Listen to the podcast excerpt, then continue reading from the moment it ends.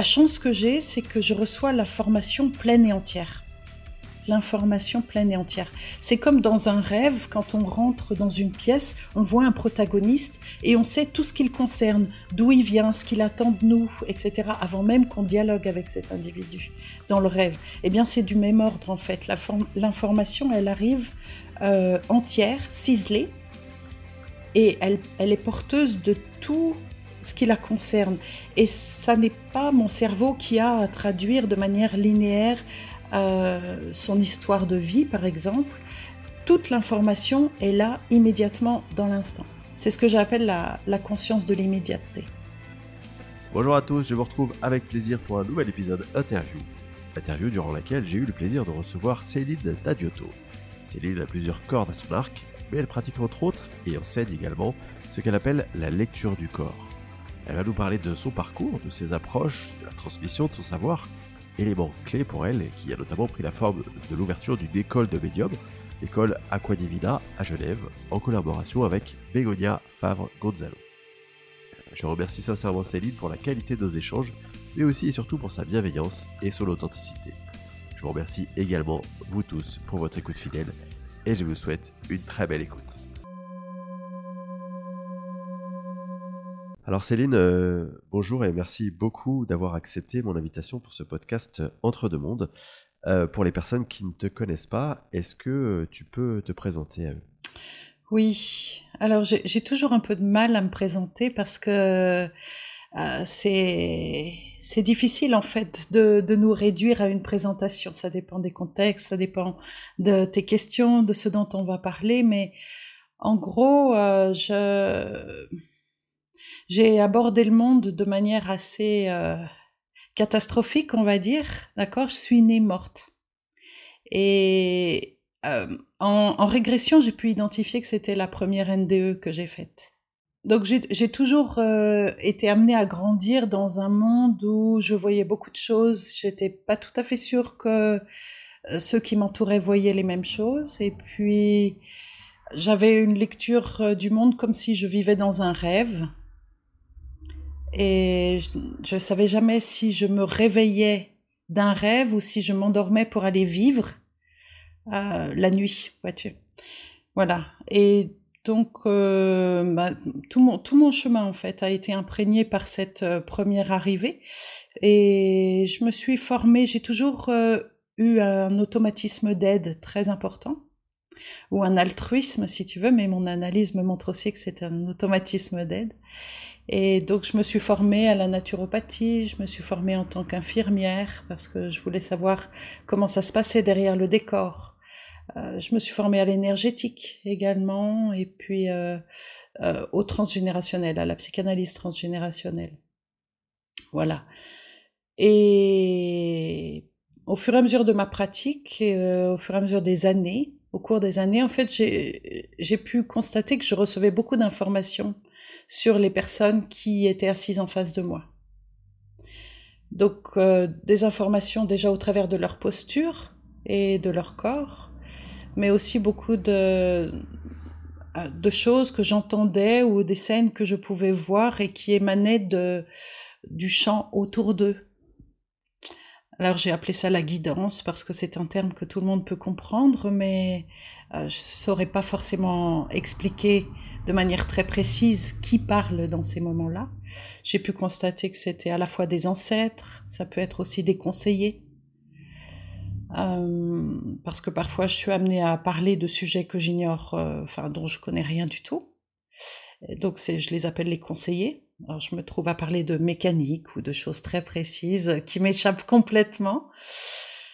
Et puis euh, aussi euh, les sous-personnalités d'un individu qui viennent s'exprimer et donner leur point de vue. Mais surtout, euh, j'ai été invitée à, à, donner la parole au soi supérieur de l'individu et à retransmettre à la personne qui me consulte ce que son plus grand potentiel, son être, son âme, après on va chacun utiliser probablement des termes différents, euh, essayait de lui faire entendre pour que puisse se manifester le plus grand potentiel de la personne. Et, quand tu euh, reçois ces informations, euh, est-ce que ça suppose de ta part une démarche? C'est-à-dire, est-ce que ça suppose euh, une concentration particulière sur euh, la personne en question? Ou est-ce que simplement ça coule euh, comme ça, naturellement? Oui, ça coule naturellement. Ça va être sous forme de, de scènes qui se montrent, d'insights, c'est-à-dire de, de, de prise de conscience de quelque chose la concernant dont je lui fais part. En fait, je garde rien pour moi. Je, je, je suis dans un flot de paroles où je transmets tout ce qui vient. Donc oui, c'est fluide. J'ai pas besoin de me mettre dans un état particulier. Et ça, c'est venu euh, d'un coup, d'un seul, ou euh, quelque part, ça a toujours été latent euh, depuis ta, tendre enfance? Tu vois, cette capacité quelque part à se connecter à, la personne? Ça a toujours été latent. C'est, je pense que ça vient d'une grande empathie. Je pense que c'est un processus empathique et parfois, j'ai pas toujours utilisé les mêmes termes en fonction des périodes de ma vie, mais je disais que j'avais la capacité de jumper dans la personne, c'est-à-dire de, de, sauter dans la personne et de recevoir en fait l'information qui la concernait. Donc ça s'est bien évidemment affiné avec le temps mais ça a toujours été latent. Parce que j'imagine, enfin, de, de, de, là où je me pose, moi, j'imagine que ça fonctionne un peu comme un code, c'est-à-dire que tu as tes propres perceptions ou tes propres images qui veulent dire des choses par rapport à la personne qui vient, ou c'est vraiment très, très, très, très facile parce que quelque part, euh, bah, c'est des images qui te parlent tout de suite ou qui parlent à la personne. Enfin, tu vois, comment, comment ça fonctionne? Est-ce que c'est mm-hmm. c'est ton fonctionnement ou c'est le, des choses qui vraiment parlent tout de suite à la personne? Alors, ça parle tout de suite à la personne, mais euh, bien évidemment, je pense que ça passe à travers mon filtre. Par exemple, j'ai observé que l'information, alors je suis très ouverte à la notion de champ informationnel. D'accord? Donc l'information, elle va utiliser mon propre champ lexical pour pouvoir s'adresser à la personne qui est en face. Cependant, il arrive fréquemment que j'utilise des expressions ou un petit mot. Euh, tu sais, nos, parents, par exemple, nous appellent avec un petit nom que, que le reste du monde n'utilise pas. Bon, ben voilà, cette information, elle peut venir, par exemple. Et ça, ça fait pas partie de mon champ lexical. Donc, je pense que c'est un mix des deux. Et, et, et dans ces informations, est-ce qu'il y a parfois des informations que tu te refuses à transmettre euh, tu vois, euh, enfin, ou est-ce qu'on te donne des informations qui sont parfois compliquées pour les, pour les personnes? Alors, on me donne très souvent des informations qui sont compliquées pour la personne. Et là, ma formation en psychanalyse transgénérationnelle et puis l'expérience aussi en tant que thérapeute, je suis maintenant thérapeute depuis plus de 30 ans, euh, font que vraiment j'aborde tous les sujets. Et c'est vrai que une grande partie de ma pratique, elle est basée sur la levée des secrets, euh, des tabous, des tromperies, donc euh, non, en aucun cas je vais retenir l'information qui est donnée. Par contre, bien évidemment, je vais prendre des pincettes, je vais aborder l'information et c'est là que j'ai une chance inouïe parce que le fait de me donner à baigner dans l'énergie de l'autre de l'autre personne, si tu veux, euh, eh bien, je vais m'adapter à sa possibilité d'entendre les choses donc je vais les lui amener avec euh, exactement la signature énergétique qui convient à la manière dont il est structuré. Et, eh oui. Et tu disais tout à l'heure que euh, ceux qui te transmettent l'information, tu, as du mal à les identifier. Ça veut dire que quelque part, jamais tu ne vas visualiser un être ou une énergie qui va te transmettre cette information. C'est quelque chose qui, descend et finalement, peu importe qui transmet l'information. Non, je peux euh, visualiser euh, ces, énergies, ces signatures énergétiques, tu vois. Je vais pas forcément utiliser le terme de personne, hein. notamment parce que en fait c'est le champ informationnel de l'individu qui va prendre différentes formes, différents fuseaux, si tu veux, pour pouvoir s'exprimer. Alors, euh, si je vois arriver le, le, client avec un avec son grand-père, par exemple, eh bien, est-ce que c'est le grand-père que je suis en train de voir ou est-ce que c'est l'information grand-père dans son champ à elle? À cet endroit-là, je pense qu'il faut qu'on soit euh, euh, qu'on fasse attention en fait à, la manière dont on décrit les choses parce que je suis comme euh, tout le monde. Et donc, je, je n'ai pas la science euh, complète de ce qui s'agit là. Et, et pa- par exemple, tu vois, euh, je me dis, mais donc la personne, elle arrive en face de toi et qu'effectivement, il y ait son grand-père qui, qui, qui soit dans les parages, entre guillemets. Peut-être que le, le niveau de conscience de son grand-père, tel qu'il est euh, sur le plan qui, le concerne, euh, fait que ces informations, elles sont très subjectives. Donc, ce qui va lui, qui va lui donner, ce qui va lui transmettre, c'est très, c'est sa vision à lui, mais c'est peut-être pas, euh, tu vois, extrêmement pertinent. Comment est-ce qu'on fait le, la part des choses? En fait, c'est pour ça que je, que je fais vraiment attention. Je suis en train de chercher le terme pour dire faire attention, mais euh, je, oui, c'est pour cette raison que je, je ne dis pas c'est comme ci ou c'est comme ça. Parce que, euh, si tu veux, il y a plusieurs formes de médiumnité. D'accord? Et, et moi, je n'exerce pas véritablement la médiumnité euh, avec les défunts. D'accord. D'accord C'est plutôt de la médiumnité psychique, c'est-à-dire la médiumnité avec les défunts, elle pourrait être verticale. Euh, les, les, les personnes décédées, on, imagine ça, hein, d'accord, seraient au-dessus de nous et laisseraient descendre de l'information au travers de nous.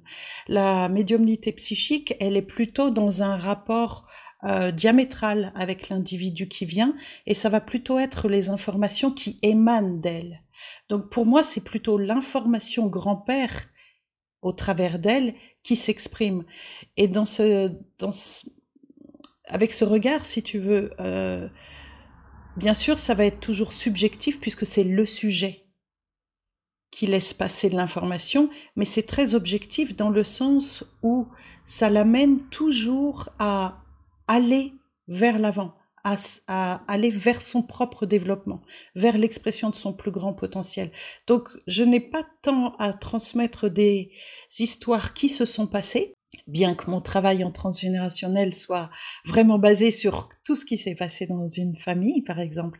C'est plutôt euh, depuis la cristallisation grand-père dans cette personne, voilà les conseils qui lui sont donnés par exemple, pour tirer des enseignements de la vie de cet individu. Voilà ce qu'il ne faut pas faire.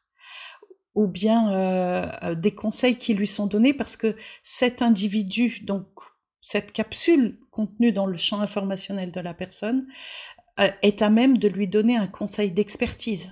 Donc, donc je saurais pas te dire, c'est pas véritablement de l'ordre d'une personnalité. C'est pas la persona. C'est plutôt le soi euh, des différents, de la guidance qui s'exprime. Et, d'un point de vue, tu parlais tout à l'heure de signature euh, énergétique, euh, signature vibratoire, tu, toi tu sens euh, qu'on est dans une signature qui est le soi supérieur. Euh, Est-ce que parfois ça peut arriver d'avoir, tu sais, et je pense que c'est la question des, personnes qui se forment notamment à tout ça, d'être de, de, biaisé dans l'information qui est transmise, peut-être qu'elle qu vienne des sources qui ne seraient pas forcément très bienveillantes? Non, ça m'arrive pas du tout. C'est pas du tout mon champ de conscience en fait. Euh, non, c'est pas de cet ordre parce qu'à nouveau, c'est pas des personnalités. Vois-tu, c'est de l'information qui vient et qui va prendre différentes signatures énergétiques. Alors, je vais peut-être préciser, si tu veux, ce que j'appelle signature énergétique. Tu vois, si tu vas te promener euh, au bord du Rhône, par exemple, euh, ce, fleuve dégage une ambiance qui est particulière. Et puis si tu remontes le Rhône, tu traverses Genève et tu es au bord du lac Léman. C'est toujours le Rhône, mais ce lac, il dégage une ambiance qui est très différente de celle du fleuve qu'on va avoir dans toute la vallée du Rhône. Et c'est ces différences-là que j'appelle la signature énergétique. C'est l'ambiance, si tu veux, euh, de quelque chose qui s'exprime. Oui, c'est quelque chose de très subtil finalement. C'est quelque chose qu'on ressent, qu'on ne sait pas forcément expliquer, mais qu'on ressent, c'est ça? Oui, c'est ça. La chance que j'ai, c'est que je reçois la formation pleine et entière. L'information pleine et entière. C'est comme dans un rêve, quand on rentre dans une pièce, on voit un protagoniste et on sait tout ce qu'il concerne, d'où il vient, ce qu'il attend de nous, etc., avant même qu'on dialogue avec cet individu dans le rêve. Eh bien, c'est du même ordre, en fait. L'information, elle arrive euh, entière, ciselée, et elle, elle est porteuse de tout ce qui la concerne. Et ça n'est pas mon cerveau qui a à traduire de manière linéaire euh, son histoire de vie, par exemple, toute l'information est là immédiatement dans l'instant. C'est ce que j'appelle la, la conscience de l'immédiateté. Euh, tu le disais tout à l'heure, tu as du coup une belle expérience euh, en tant que thérapeute.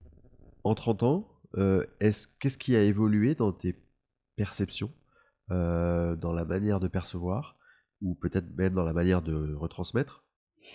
Mmh. J'espère que c'est pas trop complexe la manière dont, dont j'exprime tout ça parce que c'est pas très facile en fait à verbaliser.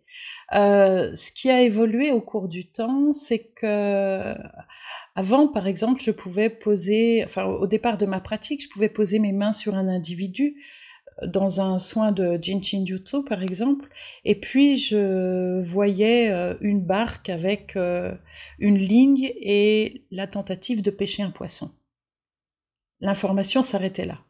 Et donc mon travail consistait à dire est-ce que ça vous évoque quelque chose euh, la pêche euh, est-ce que et puis bon comme je ressens aussi l'ambiance de la scène qui se montre à moi je pouvais lui dire euh, voilà je sens que c'est apaisant et j'évoque ça parce que c'est une anecdote que j'ai véritablement vécue.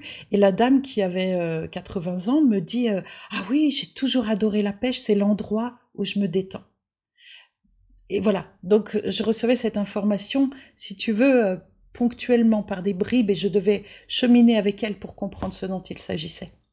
Aujourd'hui, l'information, elle est euh, beaucoup plus complète, c'est-à-dire qu'elle, je vais voir la scène, la barque avec le poisson et la ligne, et puis je vais ressentir l'apaisement et je vais recevoir l'information.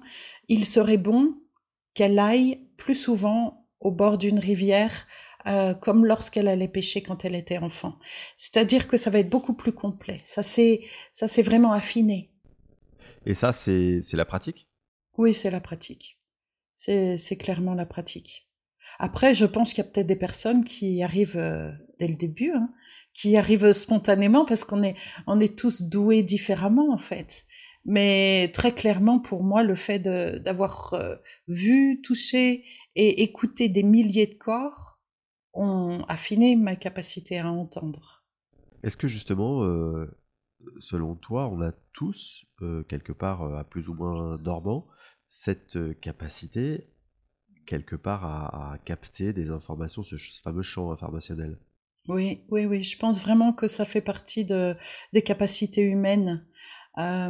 c'est aussi pour cette raison que j'ai décidé de l'enseigner alors j'ai appelé ça la lecture du corps, mais c'est bien sûr c'est très vaste, c'est un grand éventail de, de capacités, mais quand on entend certains scientifiques qui disent qu'on n'utilise que 9,52% de notre cerveau, euh, ça ne veut pas dire que tout le reste dort, c'est juste que les zones que l'on va utiliser sont pas toujours les mêmes. Et, et je pense vraiment qu'on a des capacités bien au-delà de ce qu'on utilise. Certaines capacités comme la télépathie, on les a laissées entrer en jachère, en fait, du fait de ne plus les utiliser. Et, alors, selon toi, c'est quoi la clé, euh, et toi qui, qui l'enseigne justement, c'est quoi la clé pour euh, arriver à passer à l'étape d'après, quoi, se reconnecter à tout ça? C'est de se pousser. C'est-à-dire qu'en fait, on se met en travers de l'information parce qu'on pense être quelqu'un d'important et d'avoir quelque chose, nous, à dire au patient parce qu'on on pense ceci ou cela de lui, etc. Alors qu'en fait, euh, dans ma pratique, plus je me pousse, plus je suis neutre et plus l'information arrive de manière euh, euh, claire, si tu veux, claire en termes de clairaudience, clairsentience, etc. Donc je, je pense que c'est ça la clé, c'est de se pousser. Mais c'est presque, voilà, c'est pas contre-intuitif, mais c'est, c'est, ça va à l'encontre de tout ce qu'on, tout ce qu'on, nous a appris à faire en fait, à être. Qu'est-ce que tu veux dire par contre-intuitif Bah, tu sais, euh, on nous a, on nous apprend depuis plus jeune âge, dans, dans, le conditionnement euh, qu'on subit, entre guillemets, à, à, être toujours euh, dans une analyse, dans, dans, le mental, dans le... Tu vois, c'est difficile de s'extraire de, de ça. Oui, c'est difficile. En fait, pour moi, le, tu sais, on a deux hémisphères et l'hémisphère droit, euh, tu sais, le, cet hémisphère que l'on dit être euh, intuitif, créatif, etc. C'est pour moi la conscience de l'immédiateté. C'est ce que j'exprimais tout à l'heure, euh, comme quand on est dans un rêve et qu'on a toute l'info d'un coup. Et l'hémisphère gauche, que l'on dit souvent être rationnel et un peu ronchon, à vouloir tout analyser, c'est plutôt la conscience de l'expérience. Et en fait, euh, c'est pas que l'un est bien et, ou l'autre est meilleur que le premier, c'est que on serait beaucoup plus compétent en termes relationnels également, si on fonctionnait avec les deux hémisphères de manière équilibrée. Et lorsque je reçois quelqu'un, lorsque je fais mon travail, euh, c'est à la fois mon expérience, mon champ lexical, euh, mon propre vécu, qui va travailler, ça c'est mon hémisphère gauche, et puis aussi l'hémisphère droit qui va être dans l'instant, juste maintenant, quelle est la l'entière charge d'information qui s'exprime? Ok. Euh, du coup, euh, donc tu formes à cet outil que tu as que tu as développé. Euh, est-ce qu'on peut dire que on peut arriver, toutes les personnes qui viennent te voir peuvent arriver quelque part à faire ce que tu fais? De la même manière? Oui, absolument, je pense. Après, si tu veux, c'est comme pour le chant. Hein. On peut tous chanter euh, euh, sous la douche, dans la cuisine, etc. Et puis certaines personnes vont naître avec euh, une très belle voix, une grande capacité à entendre les, différentes sonorités, les demi-tons, etc. Mais pourvu, pour peu qu'on soit pourvu de cordes vocales, on est tous dans la capacité de parler. Eh bien, c'est de la même, c'est du même ordre en fait. On a tous, euh, on traverse tous le monde avec notre expérience et notre conscience, et on est tous doués de conscience. Après, on l'utilise plus ou moins. Et ouais. Mais parce que tu vois, euh, moi j'avais, j'avais souvent en tête que, bah, quelque part avant de s'incarner, on écrit notre feuille de route. Euh, la programmation de ce qu'on a, des expériences qu'on a souhaité vivre dans cette incarnation. Et bah, pour certains d'entre eux, euh, pour certains d'entre nous, il y a de la médiumnité dans, dans ce qu'on a souhaité vivre. Mais euh, si c'est pas le cas, bah, euh, il va falloir ramer quoi. Alors, à nouveau, pour moi, il y a vraiment différentes médiumnités. D'accord? Donc, la, la, médiumnité, par exemple, avec les défunts, eh bien, Ben Alexander, par exemple, dans le euh, le paradis perdu. C'est un, un, scientifique euh, spécialisé en neurologie qui a eu à vivre une expérience euh, de traumatologie au niveau du cerveau et il s'est rendu compte que lorsque la zone qui était juste au niveau de la tempe droite était activée, alors il avait un accès par exemple au divin et une spontanéité intuitive qui, qu'il n'imaginait même pas dans sa pratique avant d'avoir cette pathologie. Eh bien, euh, je pense que oui, on a une feuille de route, je suis entièrement d'accord avec toi. On s'est prévu des jalons à expérimenter. Cependant, on a tous un hémisphère droit et on a tous une zone temporale. Et par exemple, dans ma pratique méditative, eh bien, euh, je l'active cette zone. Vois-tu, j'y mets de l'attention et j'essaye de, de pousser ce qui peut encombrer, de nettoyer cette zone. Donc, euh, ça ne va pas m'empêcher d'avoir les jalons que j'avais prévus dans ma feuille de route, mais je peux vivre ma vie euh, avec une échelle plus ou moins élevée de ce que je m'étais prévu à vivre. Donc pour moi, c'est plutôt de cet ordre. Euh, tout à l'heure, tu as, tu as dit que bon, tu, as eu un départ assez chaotique dans la vie et tu as parlé de, de NDE.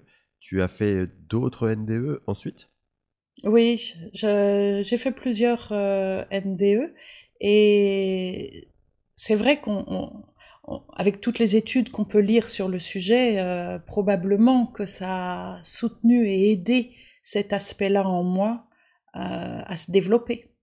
Après, euh, par rapport à ce que tu viens de dire, est-ce que j'avais mis ça sur ma feuille de route justement pour acquérir, voilà, pour acquérir les capacités à pouvoir retransmettre et aider des personnes à développer ça euh, C'est tout à fait possible.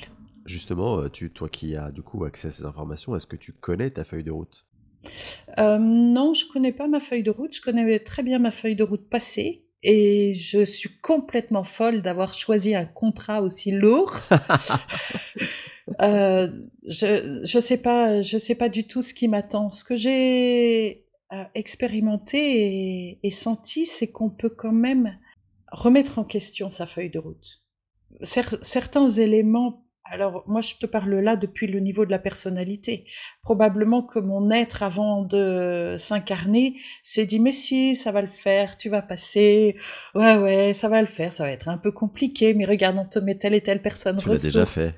Ouais c'est ça, c'est ça ou bien euh, euh, voilà on sera là, t'inquiète pas.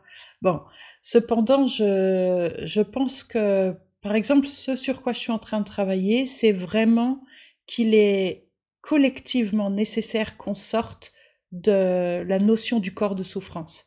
On vit énormément dans le drame. On se, on se, on se prévoit des vies de fous, en fait. Et je doute de plus en plus que le chemin d'évolution dépende de la quantité d'expériences difficiles et douloureuses qu'on a à traverser.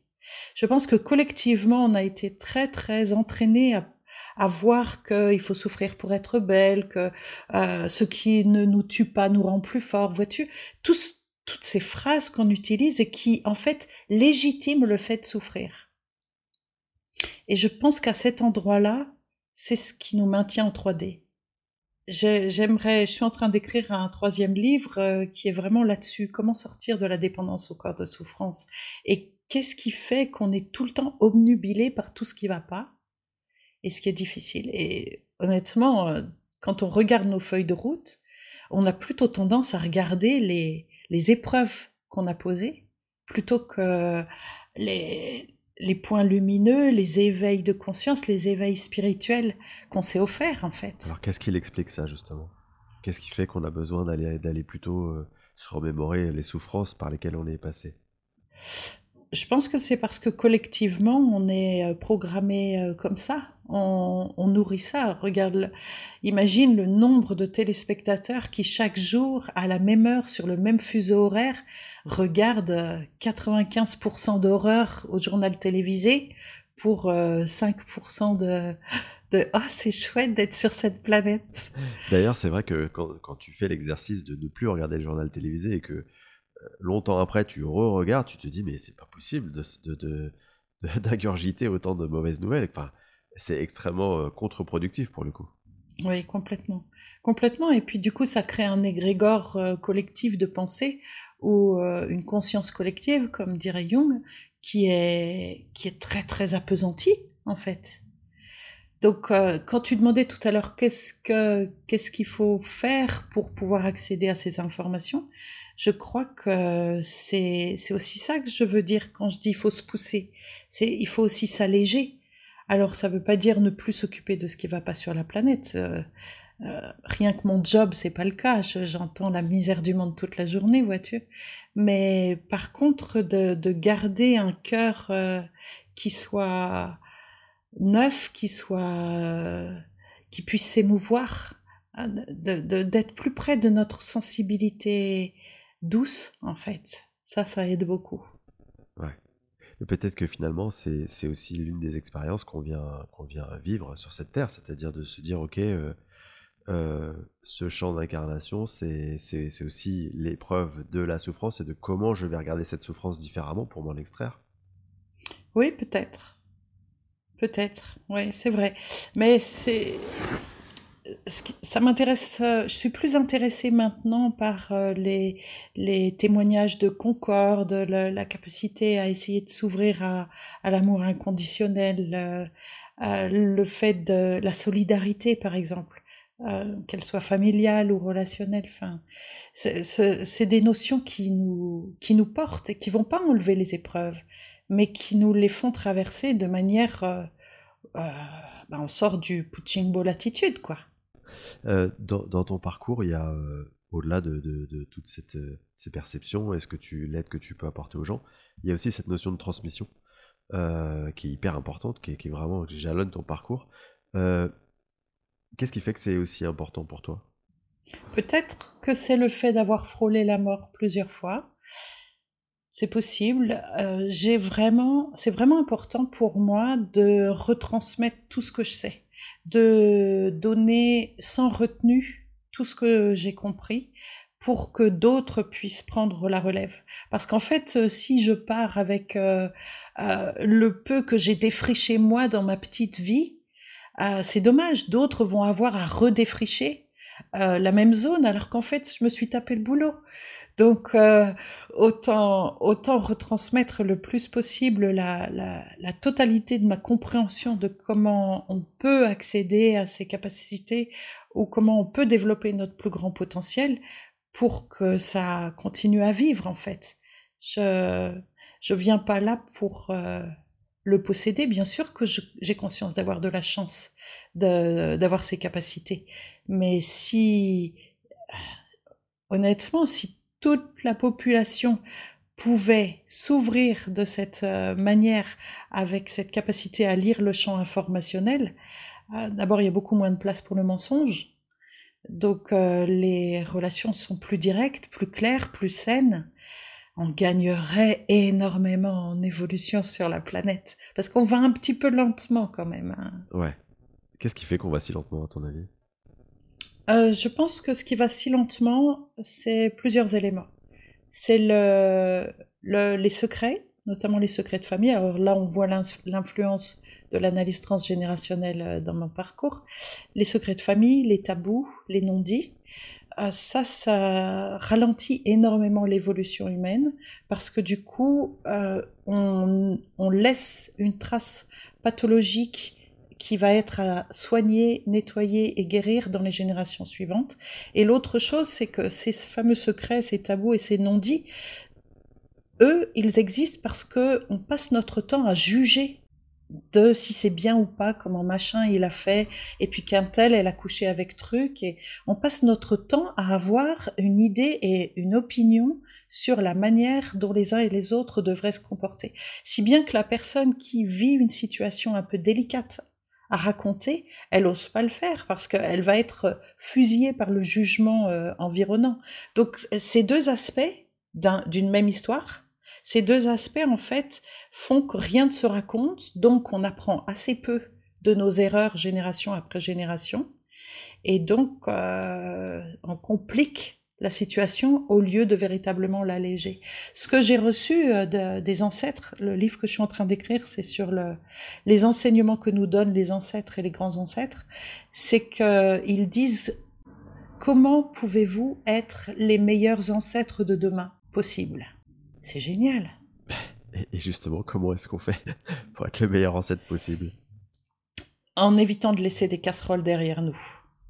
Alors, pas véritablement les casseroles euh, de nos vies, tu vois. On, vit des, ruptures, euh, des fois on blesse euh, un tel, et, on, fait des conneries, tout simplement. Je sais pas si je peux dire ce mot-là à l'antenne, mais. et bon, ça, ça fait partie de, du fait qu'on est un peu des enfants, quoi, en, en tant qu'être humain. Mais par contre, si, si on s'autorisait à transmettre les enseignements qu'on a retirés de notre vie de manière très franche, très crue. Voilà ce que j'ai fait et ça en fait c'est une mauvaise idée parce que ça a entraîné beaucoup de souffrance de le transmettre à nos descendants plutôt que de de faire croire tout le temps qu'on est hyper géniaux et qu'on a tout réussi et tout compris, eh bien, euh, ça permettrait d'être des ancêtres de demain euh, beaucoup plus efficaces j'ai l'impression quand même que de ce côté-là, il y a une sorte de prise de conscience qui commence à, tu vois, arriver. Oui, oui, tout à fait. Tout à fait. Euh, mais même la conscience écologique, en fait, si on la regarde, euh, eh bien, on met quand même du temps. Euh, on sait ce qu'il faut faire et puis on traîne la patte. voilà. Donc, en fait, ce serait un peu de se saisir et de se bouger les fesses. Ok. Euh, je reviens à cette notion de transmission. Donc, euh, tu as dans ton parcours euh, relativement récemment démarré une école pour justement aider les gens à travailler sur leur médiumnité. Est-ce que tu peux nous en parler? Oui, alors cette école, c'est l'école Aqua Divina à Genève. Et en fait, j'avais déjà commencé à retransmettre la lecture du corps euh, auparavant, mais je sentais qu'il y avait quelque chose qui manquait. Et hum, quand je suis arrivée pour travailler à Genève, j'ai rencontré une médium qui s'appelle euh, Begonia Favre Gonzalo. Et j'ai décidé de m'associer avec elle pour qu'elle puisse justement apporter cette, euh, cette expertise et ses compétences. C'est une très très bonne pédagogue euh, pour, pour arriver à débloquer la médiumnité chez les individus. Et alors, j'essayais moi-même de le retransmettre avant, mais on peut pas être compétent partout. Et, c'est évident pour moi qu'elle est beaucoup plus compétente que moi pour euh, aider les individus à développer ça. Donc, euh, d'amener nos deux expertises, moi qui retransmets la, lecture du corps avec aussi les aspects euh, anatomiques, énergétiques, les différents niveaux de conscience qu'il y a à l'intérieur de nous, euh, les, les, portes d'intelligence du corps, toutes ces choses-là, et puis sa capacité à amener des petits exercices pour pratiquer, pratiquer, pratiquer l'ouverture à une intuition fine. Euh, la dernière promotion, ça a juste été euh, un feu d'artifice. C'était absolument magnifique, en fait. C'est-à-dire en termes de résultats, c'est ça? En termes de résultats, oui, oui, absolument. Parce que du coup, d'avoir nos deux accompagnements, nos deux personnalités également, eh bien, ça, ça leur a permis d'avoir euh, euh, des prises de conscience euh, phénoménales sur leur capacité personnelle. Et puis, je dois quand même ajouter qu'on a à cœur, l'une et l'autre, donc Bégonia et moi-même, de ne pas transmettre des protocoles figés qui pourrait venir euh, du 19e siècle ou voilà, mais véritablement à soutenir chaque individu de manière très particulière à ce qu'il développe l'outil qu'il est lui-même. Parce que finalement, il y a autant de médiumnité qui existe qu'il y a d'individus. Et ça, ça, ça c'est vraiment très précieux. C'est ce qui nous, c'est ce qui nous tient. Mais du coup, ça doit être compliqué de se dire, ok, je, te forme à quelque chose, à une médiumnité, mais en fait, euh, je peux pas te former réellement à ton outil puisque ton outil c'est le tien et c'est pas le mien. Non, c'est pas compliqué. Ça demande d'être euh, très attentif euh, à nos élèves et d'écouter euh, la manière dont ils expriment que viennent leurs perceptions. Certains vont voir des choses. D'autres vont avoir par exemple le souvenir d'expériences qui leur sont propres. D'autres vont avoir des sensations corporelles de ce qui se passe dans le corps de l'autre, etc.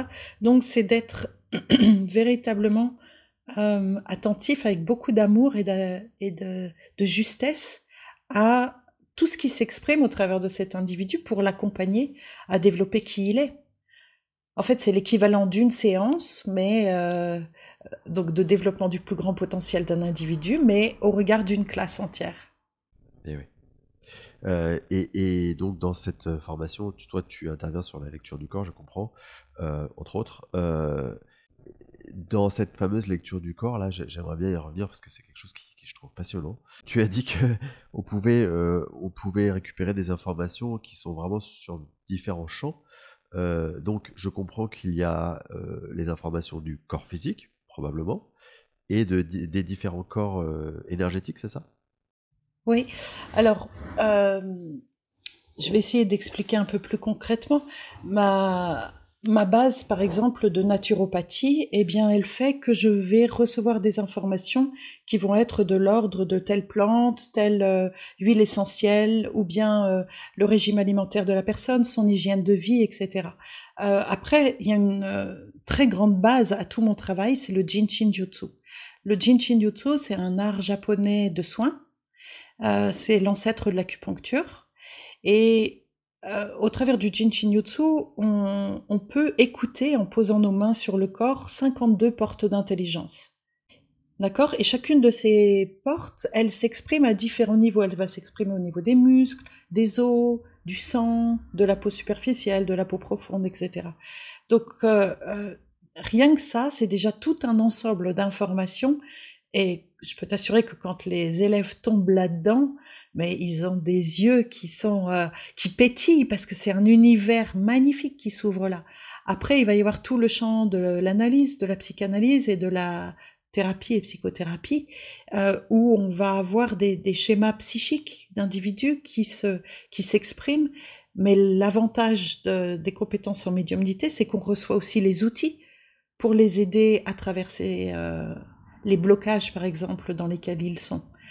Donc, euh, euh, tous ces éléments ensemble font qu'on aborde un, champ qui va être véritablement holistique de l'individu. Et le fait de le recevoir en perception psychique, en intuition, alors euh, les, Américains osent utiliser des termes qu'on n'a pas le droit d'utiliser chez nous, par exemple intuition médicale, être médical médium, la médiumnité transgénérationnelle. Alors voilà, tous ces termes-là, ben, on est un petit peu euh, sclérosé. Chez nous, on n'ose pas tellement ouvrir ces champs-là. Mais d'accompagner un individu à développer ça, moi, je peux voir des élèves qui développent des compétences que je n'ai pas du tout. Et ça, c'est magnifique. J'adore. Mais oui. Oui, tu te dis que bon, c'était utile. Mais oui, oui, oui. Certains, ça va passer au travers de l'art, par exemple. Eh oui. Ou euh, de la mécanique. Je me souviens d'un homme euh, qui avait la capacité à comprendre le fonctionnement d'un corps, parce que dès qu'il se retrouvait devant un individu, il était dans une voiture comme s'il était en train de regarder un moteur. Et donc il savait que c'était euh, telle partie, alors moi j'y connais rien, mais rien du tout.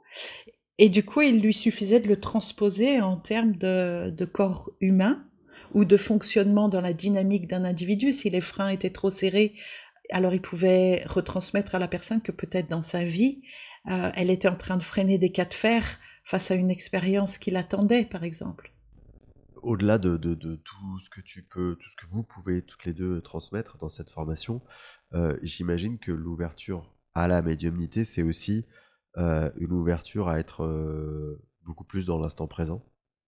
Oui, ça pourrait être une façon de le dire. C'est peut-être ce que je veux dire quand je veux dire il faut se pousser. C'est surtout le fait de se mettre un peu au vestiaire. Mais de manière générale, c'est-à-dire que dans sa vie, au-delà de quand on veut se connecter euh, à un tel ou un tel, c'est aussi, euh, c'est aussi une manière de vivre un peu différemment en fait. Oui, c'est une manière de vivre un peu différemment, mais euh, pour moi, l'instant présent, il est très large parce que tu vois, il y a l'instant présent de nous deux en train d'échanger là, et puis euh, cette semaine, eh ben, c'est l'instant présent dans ma vie. Et en fait, cette année 2023, euh, c'est l'instant présent et à l'échelle de l'histoire de l'humanité. En fait, ce siècle, c'est l'instant présent. Donc, la notion d'instant présent, je pense qu'elle peut euh, véritablement être euh, comme une respiration. Elle n'est est pas seulement juste maintenant, mais je ne sais pas pourquoi il faut que j'insiste autant dans ce que je suis en train d'échanger avec toi, c'est le fait de ne pas interférer, de, de, se pousser le maximum pour laisser passer l'information. Je me souviens de, je crois que c'est Archifir Lamdir, un, un, Amérindien qui a écrit euh, Élan Noir. Et il dit que l'homme médecine, c'est un os creux. D'accord? Comme une flûte, en fait, comme un os, comme un tube. Et c'est vrai, voilà, c'est vraiment ça. C'est plutôt de, de, de, ne pas interférer en étant celui qui sait, alors que l'information essaye de s'écouler. C'est vraiment juste d'être celui qui transmet. Et ouais, eh bien, euh, c'est très intéressant. Euh, Céline, je vais, te, remercier euh, de, ce temps passé ensemble et de ces, informations vraiment passionnantes. Euh, J'aimerais te poser deux questions avant qu'on se quitte. La première, est-ce que dans ton parcours, il y a des, des auteurs ou des ouvrages ou même des personnes qui ont eu une importance particulière et que tu peux conseiller à nos auditeurs? Oui, j'ai un ami euh, qui vit en Australie maintenant, c'est Michael Rhodes, l'auteur Michael Rhodes, qui a écrit beaucoup beaucoup de livres et lui son parcours a commencé parce qu'il s'est rendu compte qu'il pouvait dialoguer avec la nature. Donc euh, voilà, je, conseille vraiment de lire les, les, ouvrages de Michael Rhodes. Alors Rhodes, c'est R-O-A-D-S. Et puis euh, moi, je suis une grande fan de Françoise Dolto. Euh, elle a accompagné euh, magnifiquement euh, les, les, enfants à les comprendre et je pense qu'elle avait des capacités perceptives très très fines pour même parvenir à dialoguer et à être comprise par des nourrissons. Donc là, juste à l'instant, c'est ces deux auteurs-là qui me, qui me viennent à l'esprit. Eh ben, merci beaucoup. La dernière question, euh, toi qui vois beaucoup de personnes qui sont sur ce chemin d'éveil au quotidien, comment, ou plutôt quel conseil tu pourrais leur donner, ou donner à une personne qui s'éveille à, ce monde un peu invisible, au subtil? Comment est-ce qu'on aborde ce chemin de la manière la plus sereine possible? Alors je vais aller comme souvent un peu contre le mouvement, euh, c'est-à-dire euh, qu'elle se laisse pas influencer. Euh, dans le sens où chaque école va lui dire voilà comment c'est, puis les autres ils se trompent. Et en fait, l'école que possède cette personne qui s'éveille, c'est euh, l'école de son soi, c'est l'école de son cœur. Et en fait, le, vraiment, s'il y a un conseil que je pourrais donner, c'est de toujours écouter au sein de son cœur, est-ce que la situation présente là maintenant, est-ce qu'elle me fait honneur? Est-ce qu'elle respecte ma dignité? Est-ce qu'elle nourrit mon plus grand potentiel?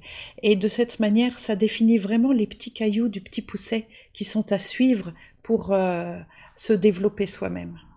Eh bien, c'est passionnant. Merci, merci encore à toi, euh, Céline. C'était un vrai plaisir. Pour moi aussi, Xavier. Et merci à tous les auditeurs pour votre écoute fidèle. Merci.